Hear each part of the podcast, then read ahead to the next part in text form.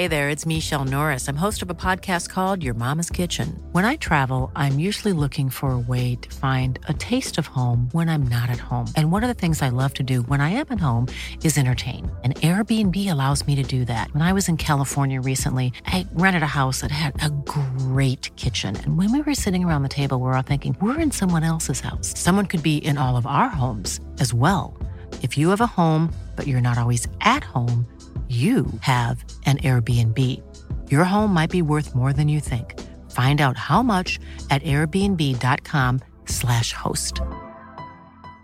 Want flexibility? Take yoga. Want flexibility with your health insurance? Check out United Healthcare Insurance Plans. Underwritten by Golden Rule Insurance Company, they offer flexible, budget friendly medical, dental, and vision coverage that may be right for you. More at uh1.com.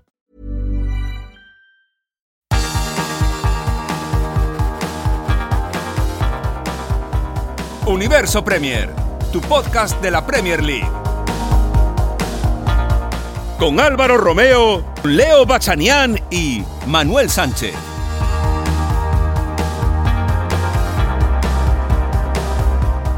Hola, ¿qué tal? Bienvenidos a Universo Premier. Os saluda Álvaro Romeo desde nuestros estudios de Talksport, en Londres. Hoy estaré acompañado por Leo Bachanián y Manuel Sánchez. Vivimos tiempos en los que la información importante se funde con la más banal, la más ruidosa con la más pausada, provocando casi siempre que las publicaciones más exaltadas se adueñen del debate y de los temas. Y esto lo digo sabiendo perfectamente que Twitter no es el mundo y que la impresión que uno se lleva en las redes no es la realidad. Pero sí que percibo que muchos de los debates en redes terminan apoderándose de la agenda informativa de los medios. No voy a negar que bien utilizadas, las redes sociales pueden ser una bendición, pero también dificultan enormemente la comprensión. Pocas veces aportan perspectiva. Por eso nunca ha hecho tanta falta el periodismo para jerarquizar los temas, descartar, distinguir el grano de la paja. Hay grandes asuntos de actualidad, que los llamamos así además, que caducarán mañana mismo. Debates que llenan horas de televisión, radio, YouTube, Twitch, que mañana mismo perecerán. Y ahí, justamente por la cortísima vida que tienen esos temas, siempre hay que preguntarse si estamos dando importancia a los asuntos relevantes y si esos asuntos irrelevantes a los que estamos dando importancia no estarán eclipsando de verdad a otros temas que sí merecen atención e interés. Reitero, creo que en los periodistas recae, y debe recaer estos días, la labor de ordenar, la labor de poner orden en esa masa de tweets, comunicados, ruido, en definitiva, información. Así que Viendo todo con perspectiva, como digo, de lo que ha pasado en los últimos días, destaco con mayúsculas dos cosas. La primera, este verano, por vez primera en 56 años, se están disputando competiciones UEFA en las que el gol fuera de casa ya no vale doble en caso de empate. Han sido 56 años de ver fútbol así, de entender el gol fuera de casa como más que un gol, de ver, por ejemplo, hace no mucho, al Tottenham alcanzar una final de la Liga de Campeones precisamente gracias a esta manera de desempatar, de ver al gran Barcelona de Guardiola arrancar su era triunfal con el iniestazo en Stamford Bridge. Está por verse qué repercusiones va a tener esta supresión de la regla en el modo de plantear las eliminatorias. Y la otra cosa que destaco va a traer cola. Los clubes de la Premier League han decidido por unanimidad no dejar libres a sus jugadores internacionales que tengan que viajar a países que estén marcados en rojo por COVID. Una decisión que va a afectar a un sinfín de jugadores de la Premier League.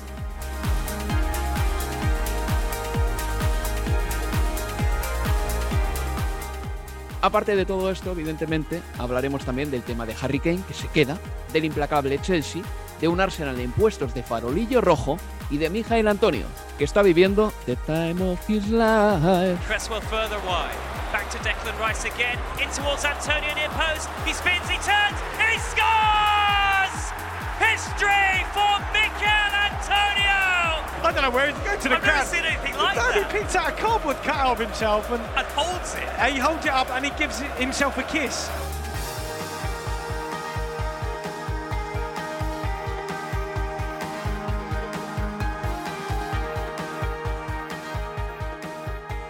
A mi lado, como digo, tengo a Leo Bachanian. Hola Leo, ¿qué tal? ¿Qué tal? Muy buenas, Álvaro. Y a Manuel Sánchez. Hola Manu. Hola chicos, ¿qué tal? Bueno, pues empezamos por lo primero, lo de los goles fuera de casa que ya no valen doble. No sé qué os parece esta medida. He puesto un mensaje en Twitter esta mañana y la verdad es que he recibido un montón de opiniones en contra y a favor de que se haya radicado. ¿Cómo lo veis vosotros, antes de nada?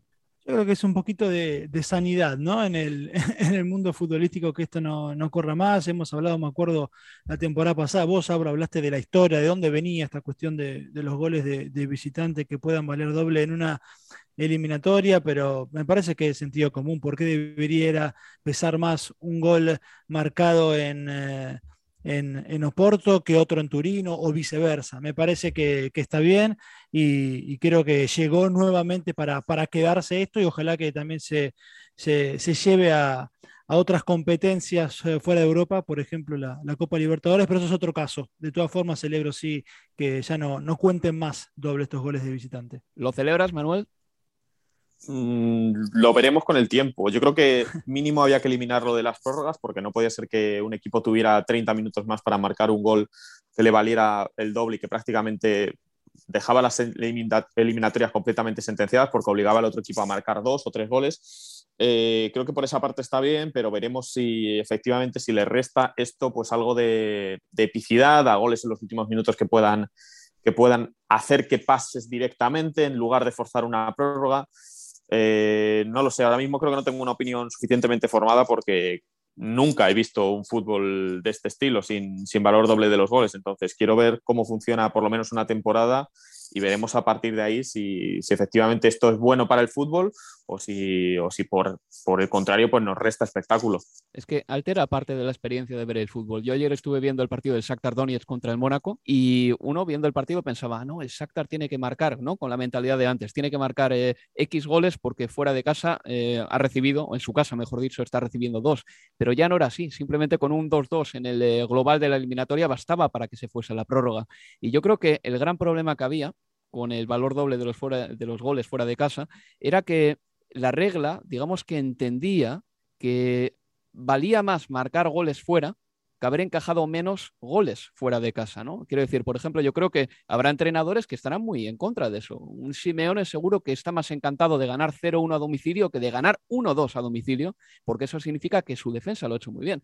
Y aparte, había otra cosa, que ¿por qué después de 180 minutos y el marcador global dice que es 2 a 2 o 3 a 3 o 1 a 1 o no sé, 4-4. Eh, Hay un equipo que por marcar más goles fuera de casa merece pasar más. Es que yo creo que ahí esa regla era tan arbitraria que es casi mejor volver a, bueno, pues a la justicia prácticamente total. Y digo prácticamente porque luego también está el tema de que una vez se va a la prórroga, ahora que ya no vale eh, doble el gol fuera de casa, una vez se va la prórroga, hay un equipo que tiene 30 minutos de más en su casa frente a su público para ganar, que eso yo creo que es una pequeña injusticia que todavía eh, existirá con el nuevo sistema. Pero reitero una vez más, quiero ver cómo va a ser el fútbol a partir de ahora y cómo se van a plantear las eliminatorias. Eso me parece que va a ser interesante en esta próxima Liga de Campeones y en la Europa League, por supuesto. Por cierto, que tenemos sorteo de Champions y tenemos sorteo de Europa League después de la grabación de este podcast. Y hay que recordar que, bueno, está lo más granado de Europa en el sorteo de la Liga de Campeones y entre ellos, entre ellos un equipo que debutará en la Champions, el Sheriff de Tiraspol, que no se siente exactamente moldavo. En fin, hacemos una pausa y vamos ya con todos estos temas aquí en Universo Premier. Universo Premier, tu podcast de la Premier League.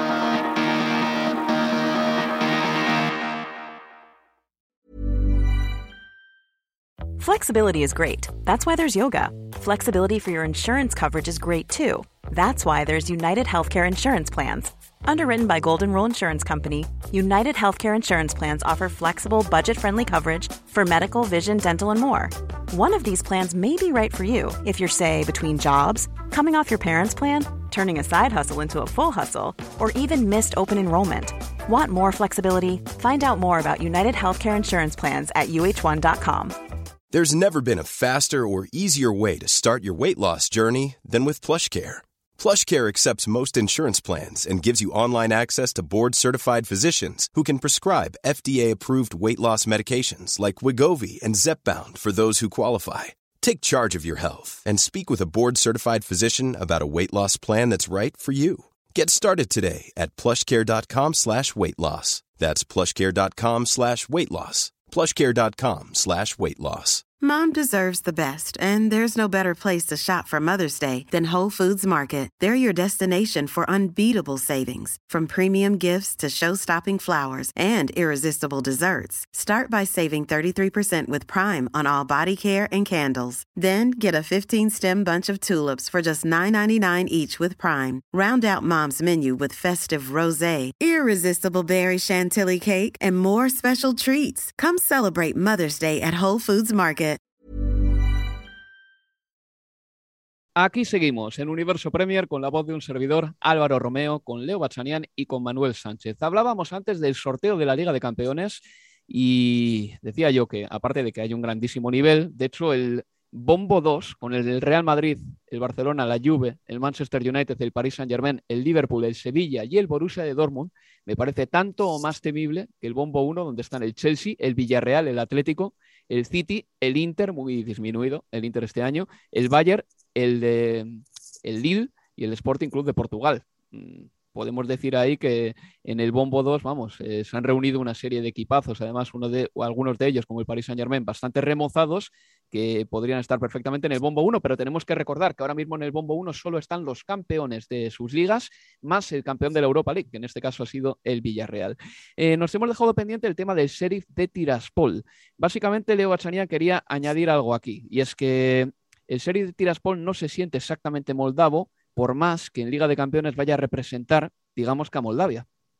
Exacto, y cuando vos mencionabas eh, eh, el pase de, anoche de, este equipo, te decía, yo, es una gran historia, es interesante, realmente es un equipo, sí, del fútbol moldavo, que en el fútbol moldavo no, no tiene contrapeso, ganaron 19 de las últimas 21 eh, ligas, pero sin embargo lo interesante de la historia de este equipo del Sheriff es que Moldavia no, no es su país, el equipo tiene su sede en Tiraspol, que es la capital de la República de Transnistria, que es un estado no reconocido y que se autoproclamó independiente. Es un club relativamente joven, fundado además en 1997, y es un equipo o un lugar que mira con nostalgia, si querés, Álvaro, al pasado. Por eso, de hecho, eh, en la bandera de, este conjunto hay una hoz y, un martillo, y probablemente la capital, eh, Tiraspol, eh, sea uno de los pocos lugares donde uno se encuentre todavía una, un enorme monumento para de Lenin, ¿no? Así como interesante y, distinta esta historia del Sheriff eh,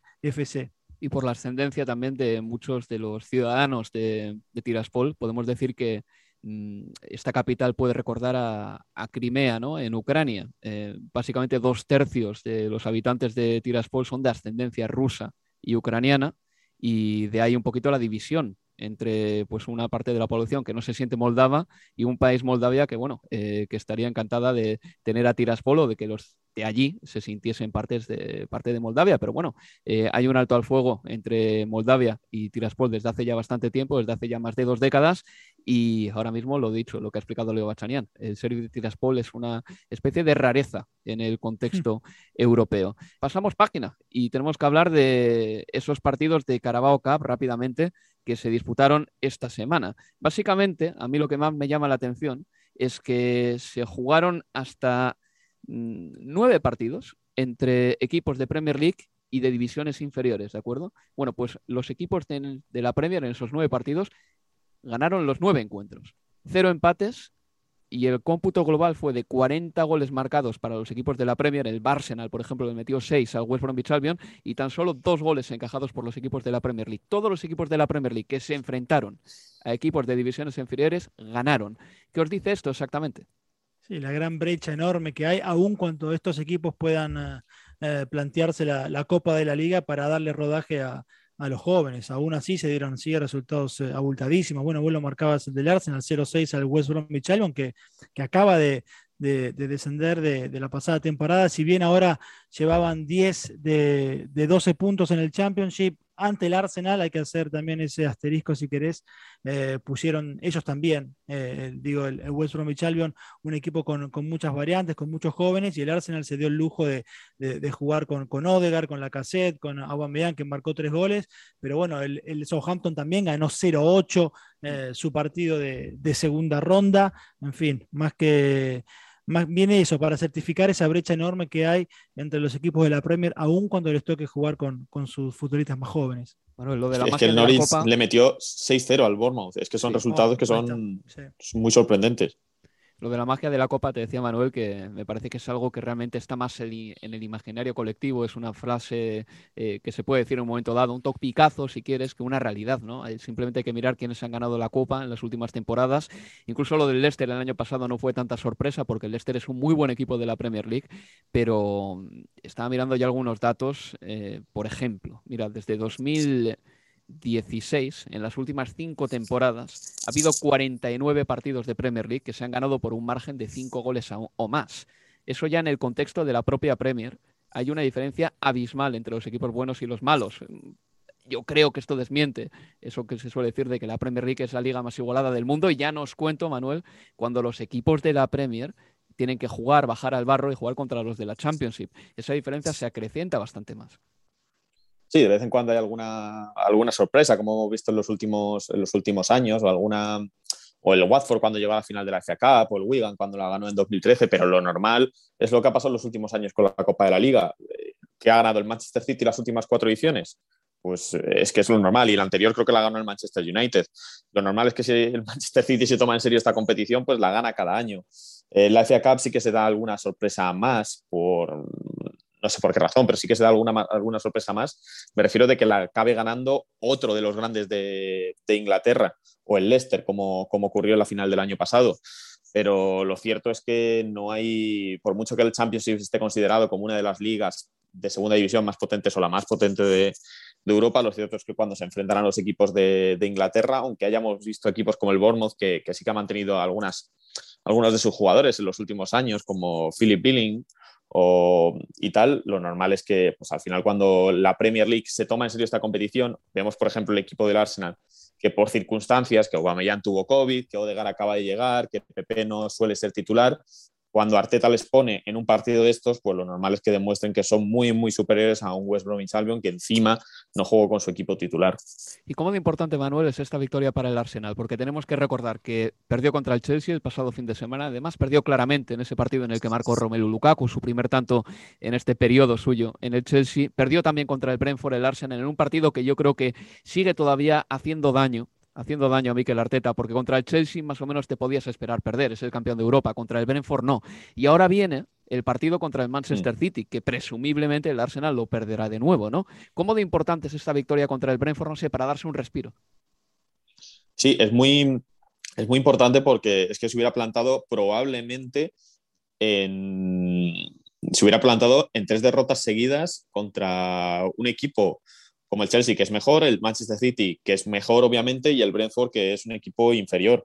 Perder tres partidos seguidos para Arteta, que no hizo una buena temporada la temporada pasada. El Arsenal creo que acabó octavo, fuera de todo, con muy malas sensaciones y prácticamente sostenido por esa FA Cup del año anterior. Este año ya no puede ser otro año de transición para Mikel Arteta. Eh, Arteta. Este año ya creo que tenemos que por lo menos tener una idea de a qué juega el Arsenal, porque no sé, me da la sensación de que aún no sabemos cuál es el estilo de juego del equipo, qué es lo que quiere Arteta o qué le transmite a sus jugadores. Es verdad que con Odegaard gana mucho en el centro del campo, que creo que es, eh, sobre todo en esa media punta, en esa posición del 10, es lo que más le faltaba al equipo desde que Ozil dejó de jugar o desapareció.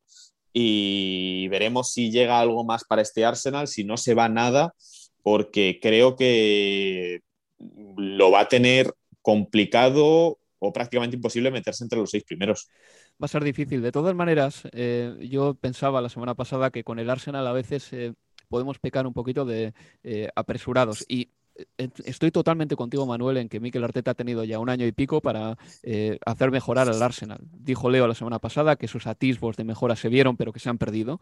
Ahora bien, no hay equipo que genere más histeria que el Arsenal, porque aunque no esté jugando en Europa, es uno de los equipos fuertes de Inglaterra, tiene una cantidad de aficionados en el mundo tremenda, tremenda, tremenda, todo esto por eh, evidentemente el gran periodo de, de Arsene Wenger, pero la histeria que hay en torno a este, a este club es enorme y las prisas que hay con este club también son muy grandes. Hay televisiones oficiales de este club, o no oficiales, mejor dicho, como Arsenal Fan TV y tal, que tú las ves y solo ves aficionados histéricos que se vuelven locos cada vez que llega un fichaje al equipo y dos días después están haciendo de menos a ese, fichaje, denostándolo, porque les parece que, no vale para el equipo. Es decir, no hay paciencia con el Arsenal. Es un equipo que igual se lo ha ganado también, después de estar eh, tantos años sin jugar la Champions League, ya pues el hartazgo de la gente. Pero sí que creo que con el Arsenal siempre es muy fácil sacar la guadaña muy rápido, Leo. Sí, y el tema de, la paciencia yo creo que es una de las cosas que queda flotando tras la derrota del, domingo. Y, yo pensaba si, si la paciencia para con Mikel Arteta será, por ejemplo, la misma o parecía la que gozó Ole Gunnar eh, Solskjaer en el United. A ver, por empezar está claro que la estatura del noruego Álvaro Manu en la institución, por lo logrado cuando futbolista, es absolutamente superior, incomparable con Arteta futbolista en el Arsenal. Eso es lo primero. Y lo segundo creo también es que Arteta no cuenta con un Ed Woodward, por lo menos públicamente, que dentro de todo lo que tiene para criticarle, si hay algo que tiene para rescatarle, Woodward es que ha sido, ha sido su apoyo incondicional eh, en su momento para, para Ole Gunnar Solskjaer. Y yo no veo esa figura para con Arteta, si esa paciencia comienza realmente a, a escasear allí en el, en el norte de, de Londres. Pero bueno, de todas formas, yo creo que al final del día lo, que necesita Arteta no es ni que lo salgan a defender los directivos del club, ni que lo quieran los hinchas o que lo defiendan los jugadores. Al final del día lo que Arteta necesita son resultados, está claro. Y, también eh, lo último, ¿no? Una, una pregunta que me queda flotando. Yo creo que todos coincidimos y aceptamos que un jugador joven siempre necesita tiempo para desarrollarse. Pero ¿por qué sería eso diferente con un entrenador? Es una buena pregunta, desde luego. Eh, no sé si, en primer lugar, Ed Woodward puede haber sido eh, una bendición para Solskjaer porque se lleva gran parte de la culpa, ¿no? Es un poquito como el que para, el rayos de Solskjaer en Manchester United. Arteta no tiene eso exactamente en el Arsenal ahora. Y luego hay otra cosita, que leía el otro día una pieza de Miguel Delaney del Independent y decía que en el entorno del Arsenal y en el seno del Arsenal hay quien se cuestiona que Mikel Arteta sea una persona que venga investida de tanta autoridad con esa juventud que tiene, pillando un poco el hilo de lo que dices, Leo. Sí, y, tal cual yo creo que, el para afuera, esa autoridad de, de, Arteta queda, queda clara. Este, supuestamente, por lo que obviamente muchos dicen también, existe puertas adentro. Lo, que no me queda del todo claro es por qué siempre esta idea, fíjate que lo dejó muy en claro el otro día después en la conferencia tras la derrota con el Chelsea, esta cuestión de, de, ellos contra nosotros. Fue quizás la posición más mourinística de Arteta que recuerde. Pues una pausa y seguimos aquí en Universo Premier porque tenemos todavía mucho de lo que hablar. Universo Premier, tu podcast de la Premier League.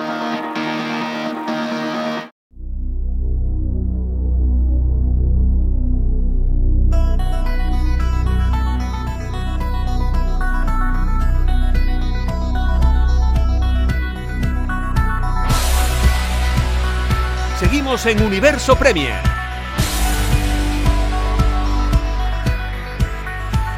Aquí seguimos. Toca hablar de una noticia que va a ser importante y que seguramente va a hacer más mella todavía en esas relaciones que están un poquito tirantes entre la FIFA, la UEFA mm, y las federaciones continentales. Los clubes de la Premier League y de otras ligas, pero lo que nos compete a nosotros es la Premier, han decidido por unanimidad no dejar libres a sus jugadores internacionales que tengan que viajar a países que estén marcados en rojo por COVID. Una decisión que afecta a 60 jugadores que juegan en Inglaterra. Y puede parecer circunstancial, una noticia adherida al infierno de la pandemia, pero el litigio por adueñarse del calendario ya existe desde antiguo, desde hace mucho tiempo, y simplemente la pandemia lo ha puesto en la primera fila de la tarima. Según las reglas actuales, al volver a Inglaterra, esos jugadores que viajasen a países en rojo tendrían que hacer 10 días de cuarentena en un hotel, algo que es totalmente inviable con eh, lo que los clubes exigen de sus jugadores. Los clubes dicen que son ellos los que están pagando a los futbolistas. Yo aquí no voy a sacar ninguna conclusión definitiva, no creo que nadie tenga la razón del todo, pero sí que es verdad que esta es una decisión que va a afectar a muchas selecciones muy importantes que están luchando para clasificarse para la Copa del Mundo de 2022 en Qatar. Leo Bachanian, tú como argentino y como ciudadano de un país que imagino que estará en, eh, digamos, marcado en rojo eh, por las instituciones eh, europeas y británicas, ¿cómo te has tomado esta noticia? Sí, realmente es no la parte de las noticias de probablemente más importantes de la semana allí en, en Argentina para los medios deportivos sobre todo porque bueno, se viene ya realmente esta serie de tres partidos de, eliminatoria. Yo creo que ahí nace el primer encontronazo y parte del porqué de esta decisión que lidera la Premier, pero que luego han acompañado ya la Liga y también la Serie A, como se conoció hoy. Y me refiero a esa decisión inconsulta, según el comunicado de, la Premier League, de parte de la FIFA y, y la Conmebol, de extender de nueve días del parón internacional con el que las selecciones podían contar a sus futbolistas en Sudamérica a 11 días. ¿Por qué esos dos días adicionales? Porque en septiembre y octubre la Conmebol, con la venia de la FIFA, decidió no jugar dos partidos como era lo habitual, sino tres partidos. Eh, con lo cual allí eso generaba no solo de que los futbolistas que llegasen de, de Sudamérica se perdieran eh, el primer partido del fin de semana, es decir, el del 11 y el 12, sino también el del 18 y el 19 más, además, eh, un partido en el medio de, Champions. Yo creo que lo que encendió la mecha de la ira de los clubes de la Premier fue esa decisión primero en consulta de extender a tres partidos la ronda de eliminatorias, no solo ahora, sino también en octubre. Yo desde ese lado entiendo eh, la postura de, de los clubes pero me quedo también con lo que con el posteo de Cavani. El posteo de Cavani fue simple. Puso el comunicado de la Premier en Instagram con signos de interrogación, ¿no? Poniendo en definitiva de manifiesto lo que siempre ocurre, cómo los jugadores en cuestión ven una decisión tomada sin que se los tenga absolutamente en cuenta eh, para nada. Yo creo que si la Premier no termina arreglando con el gobierno británico la posibilidad de que estos futbolistas que lleguen de países eh, eh, en, la lista roja, que no tengan que hacer esos 10 días de, cuarentena. Si eso no existe, yo lo que veo aquí es que se tenga que suspender la, eliminatoria en, Sudamérica. Tampoco vi un comunicado muy firme de, la FIFA eh, al respecto, instando sí o sí a que los clubes sí cedan a los futbolistas. No, es que yo aquí en este caso ya te digo que tengo opiniones encontradas. En primer lugar, eh, no me adhiero eh, de manera incondicional a esa frase de, que puede espetar cualquiera diciendo, no, es que los clubes son los que pagan y tienen la sartén por el mango, ya, pagan ahora. Pero Cavani, Suárez, jugadores argentinos, brasileños, recibieron una ayuda de sus federaciones cuando eran jóvenes que es impagable también. Seguramente esas federaciones apostaron por ellos más que los clubes cuando no sabían siquiera si esos jugadores iban a ser estrellas o no. Que eh, la labor formativa que hacen algunas federaciones es impagable por esos jugadores de fútbol, en primer lugar. En segundo lugar, es verdad que, por ejemplo, en Sudamérica, ¿eh? poniéndome en el caso de Sudamérica ahora, pero también lo puedo poner en África, por ejemplo, se han jugado infinidad de Copas América y Copas África. ¿Tú te acuerdas, Leo, que eh, cuántas jugó Alexis Sánchez Copas América hasta la finalísima eh, durante tres o cuatro años, no consecutivos, pero creo que jugó tres en cuatro años, ¿no? Porque se jugó la Copa América Centenario. Quiero decir que también las federaciones eh, y la Conmebol en este caso han abusado un poquito, poniendo seguramente o haciendo más eh, competiciones de las que deberían jugarse. ¿no? La Copa América Centenario para mí es un ejemplo perfecto de ello. Eh, la Copa América se juega además cada dos años, desde hace tiempo, que es excesivo, eso no me cabe ninguna duda, pero fueron precisamente esas federaciones, la Conmebol, la UEFA, las que regalaron en su día sus fechas internacionales para que se completasen las ligas domésticas. Quiero decir que se juegan tres partidos en las fechas FIFA, eh, un martes, un jueves y, un lunes, por ejemplo, porque en su momento, en junio y julio de 2020, cuando se tenía que haber jugado la Eurocopa, cuando eran fechas FIFA, por ejemplo, eh, se dio prioridad a los clubes. Ahí las federaciones sí que hicieron un esfuerzo e hicieron un favor a los equipos de fútbol. Así que ya te digo que yo en este caso no tengo tan claro qué es lo que se tiene que hacer, pero a mí, por ejemplo, que me venga un club como, voy a poner un ejemplo, el Barcelona, ¿vale? Por no decir el Real Madrid siempre, y que, y que diga, no, es que es, es mejor que sea así porque nosotros pagamos a los jugadores y el calendario esté muy abarrotado, pero al mismo tiempo sigan validando, apoyando, respaldando una Superliga que tendría más partidos que la Liga de Campeones es una absoluta incoherencia. Sí, y algo más de, contexto a todo esto y de por qué no este rifirrafe eh, selecciones nacionales y asociaciones. eh, tiene que ver también con que se da en el marco, en la semana o en los días en lo que se está discutiendo, se tira por lo menos la idea del Mundial eh, cada dos años también. Yo creo que esta discusión de fechas también, o de, o de negar sesiones a Sudamérica, a África, donde sea, tiene que ver también con eso, en el marco de la discusión de la FIFA de intentar un mundial cada dos años, con la FIFA también presionando fuerte, porque tenés, eh, no son, a ver porque sí o casuales, ¿no? Los tweets de un Michael Owen, un de Javier Macherano, mostrándose a favor de un mundial cada dos años. Es que al final son parte del programa de leyendas de la FIFA, o sea, trabajan para la FIFA en algún punto y están todos también presionando, poniendo su granito de arena para este mundial cada dos años. Yo creo que en ese marco también de pelea por fechas es que también se da esta, esta decisión. Yo reitero eh, que creo que todas las partes aquí han ordeñado en exceso el calendario y ahora están pagando precisamente por ello. Si os parece, pasamos página y hablamos de un jugador que seguramente no tenga muchos minutos eh, de fútbol en las piernas en este momento, que es Harry Kane, que el pasado miércoles se arrancó con este comunicado. Después de declararse en rebeldía, después de no acudir a algunos entrenamientos del Tottenham, dijo lo siguiente en Twitter, eh, abro comillas, fue increíble ver la, mm, el recibimiento de los aficionados del Tottenham el domingo y leer algunos de los mensajes de apoyo que he tenido en las últimas semanas. Me quedaré en el Tottenham este verano y estaré al 100% centrado en ayudar al equipo a conseguir eh, logros. Esto decía Harry Kane, Manuel Sánchez, eh, después de un veranito muy movido en el que al final, pues eh, al 99% ya se ve que no se irá al Manchester City. Muy flojo el comunicado, ¿no? Era yo estoy seguro que muchos aficionados del Tottenham vieron el post en, Instagram y, ni, repararon en qué se quedaba, porque es, una, es un comunicado de dos párrafos. Eh, lo de me quedaré viene, al, en el segundo y parece el típico post de, PR de partidazo, tal, no sé qué, tres puntos, lo que sea. Eh, me parece que para lo importante que era el culebrón Harry Kane en el verano de la Premier League, acabar de esta manera, no sé, o que lo hubiera dicho él, o, de otra forma, un comunicado a lo mejor más extenso, eh, le hubiera dado algo más de empaque a la, a la, situación. A mí, sinceramente, me sorprende. Yo pensaba que Harry Kane iba a salir del, del Tottenham. Pienso y pensaba que su etapa en el, en el conjunto Spurs había terminado ya, ¿no? no veía muy poco de dónde seguir sacando más allá de que le vayan a mejorar el contrato, de que vaya a cobrar más, etcétera, pero lo que es en plan, en cuanto a proyección deportiva, creo que era el momento ya de dar un paso y, creo que quedó demostrado cuando dijo a principio de verano, creo que antes de que acabara la temporada, que se quería ir, porque es normal, porque es un futbolista que está en el la cúspide de su carrera y lo que necesita es ganar títulos. Y esos títulos los hubiera ganado sí o sí yéndose al Manchester City.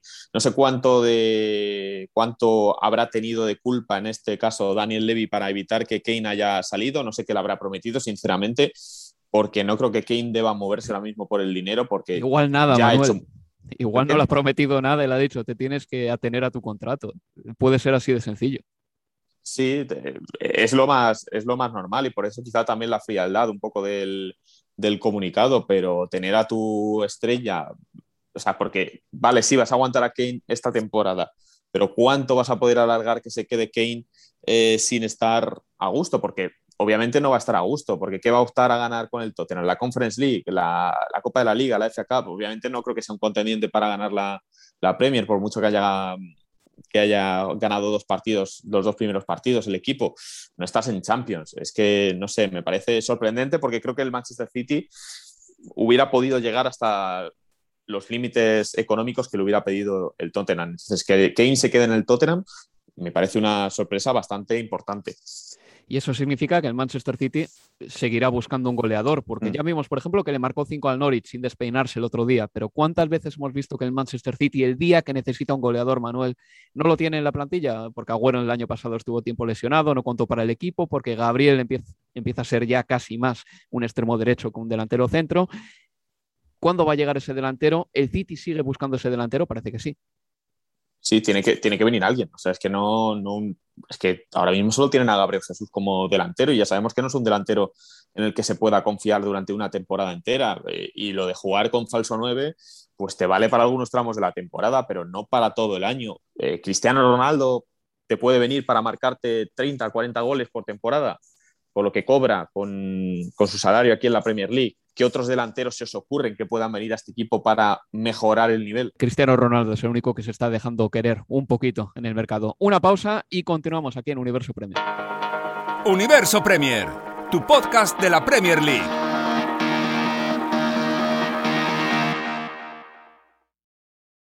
Aquí seguimos en Universo Premier y toca hablar del líder de la Premier League. Es el West Ham United. Seis puntos después de dos partidos, un más cinco en el diferencial de goles y un eh, hombre que está desatado. Es Mijael Antonio, que el otro día anotó dos goles contra el Leicester City. Buena victoria, ¿eh? por cuatro goles a uno frente al equipo de Brendan Rodgers. Evidentemente, la expulsión de Ayoce Pérez facilitó las cosas para el conjunto de David Moyes, que ganó con goles de Fornals, que ha sido convocado, por cierto, por Luis Enrique para disputar eh, las fechas internacionales. Berama, y Antonio, que anotó dos tantos para el Leicester City, marcó Tillemans el tanto de la honrilla o de la consolación.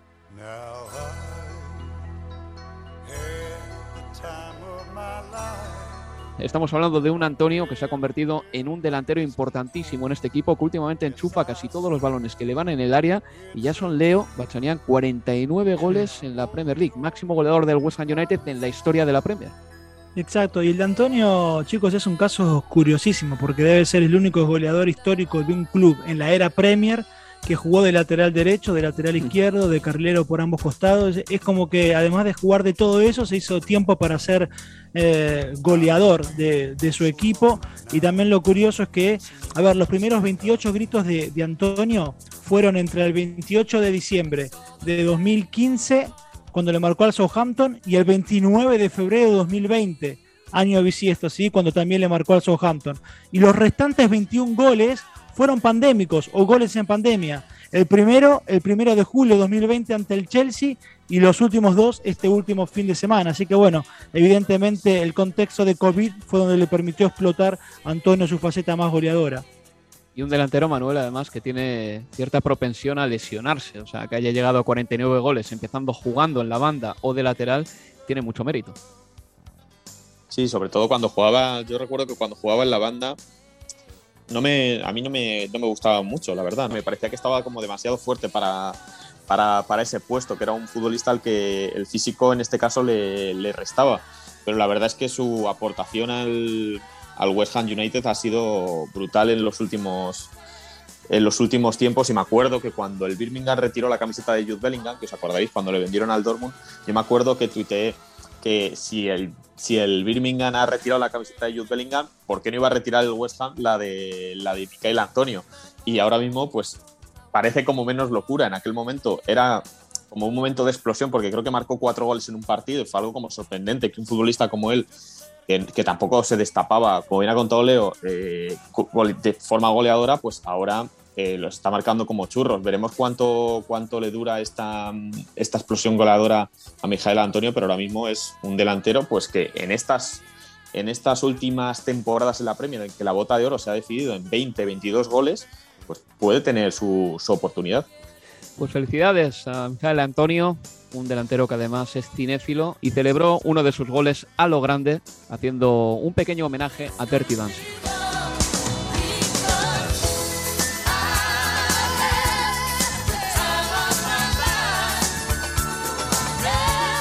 Y por último, antes de irnos, vamos a hablar del Manchester United, que en la primera jornada dio buena cuenta del Leeds United, ganándoles fácil con cuatro asistencias de Paul Pogba. Decía Manuel en el anterior programa que lo de Pogba, bueno, vamos, en cuanto a asistencias, le equiparaba en algunos apartados estadísticos con los mejores asistentes del Arsenal.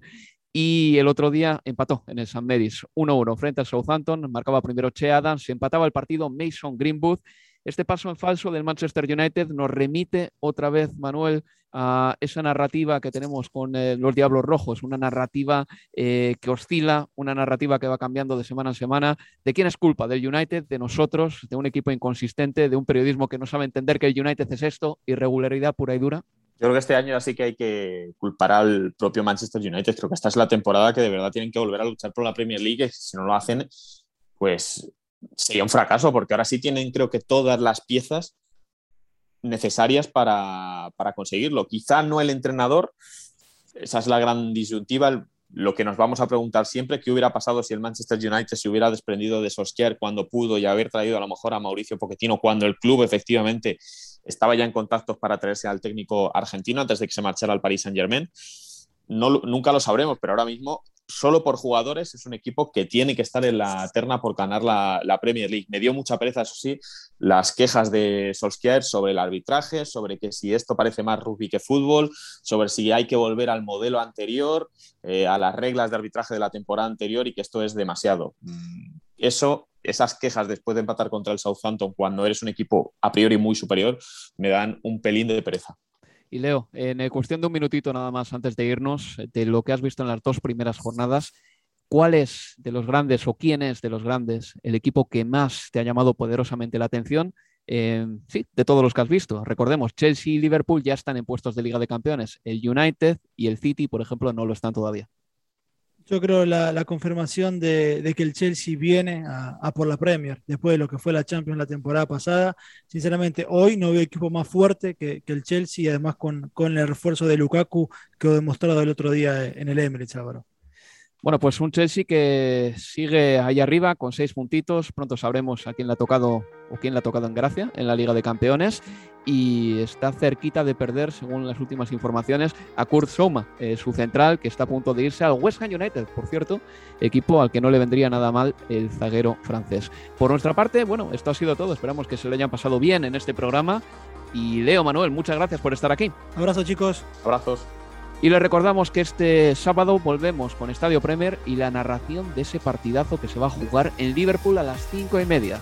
El Liverpool contra el Chelsea. Se despide todos ustedes Álvaro Romeo. Sean muy felices. Adiós amigos. Adiós.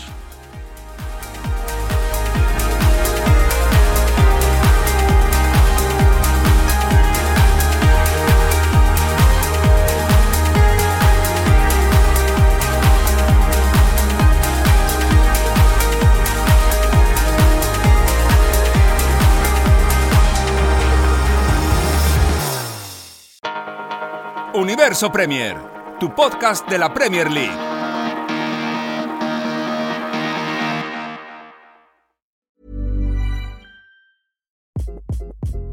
Hi, this is Craig Robinson from Ways to Win, and support for this podcast comes from Invesco QQQ, the official ETF of the NCAA. The future isn't scary. Not realizing its potential, however, could be. Just like on the recruiting trail, I've seen potential come in many forms as a coach. Learn more at Invesco.com slash QQQ. Let's rethink possibility. Investco Distributors, Inc. A lot can happen in the next three years. Like a chatbot may be your new best friend. But what won't change? Needing health insurance. United Healthcare Tri Term Medical Plans are available for these changing times Underwritten by Golden Rule Insurance Company, they offer budget-friendly, flexible coverage for people who are in between jobs or missed open enrollment. The plans last nearly three years in some states, with access to a nationwide network of doctors and hospitals. So for whatever tomorrow brings, United Healthcare Tri-Term Medical Plans may be for you. Learn more at uh1.com.